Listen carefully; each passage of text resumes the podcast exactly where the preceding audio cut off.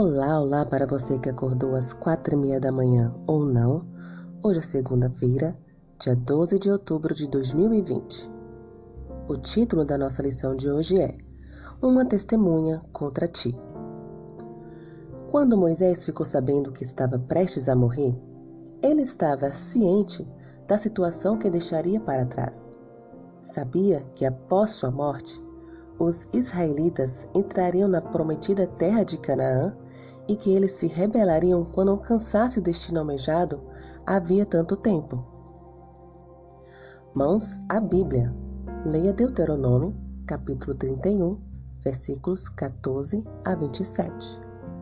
Quais preparativos Moisés fez antes de sua morte? Quais eram suas principais preocupações e como ele lidou com elas? O tom de Moisés nesse texto parece o de um professor se preparando para ser substituído.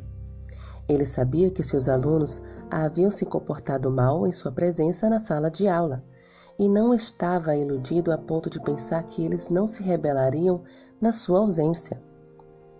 Moisés instruiu os levitas que carregavam a arca da aliança a colocarem o livro da lei ao lado da arca para que fosse uma testemunha.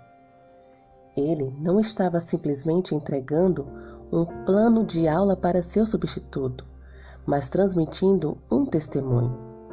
Moisés falou do livro da lei como se fosse um ser vivo com poder para reprovar o coração dos homens.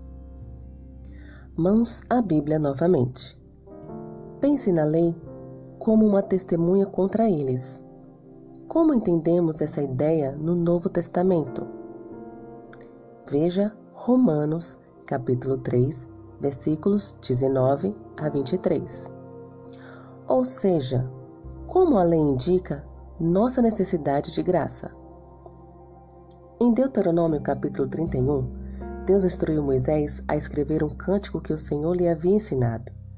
Moisés devia ensinar o um cântico aos israelitas para que, conforme declarado no verso 19, este cântico fosse testemunha para Deus contra os filhos de Israel. Novamente, vemos as ordens de Deus personificadas. Um cântico, ao ser entoado, é mais facilmente compartilhado e difundido. E, sendo ele uma testemunha, tem a capacidade de fazer com que as pessoas avaliem a si mesmas e vejam o que ele revela sobre elas. Quando buscamos obedecer à lei com a ajuda de Deus, ela funciona como testemunha contra nós? O que essa testemunha ensina sobre nossa necessidade do Evangelho? E com mais esta reflexão, finalizo a lição de hoje. Que o Senhor te abençoe. Um bom dia.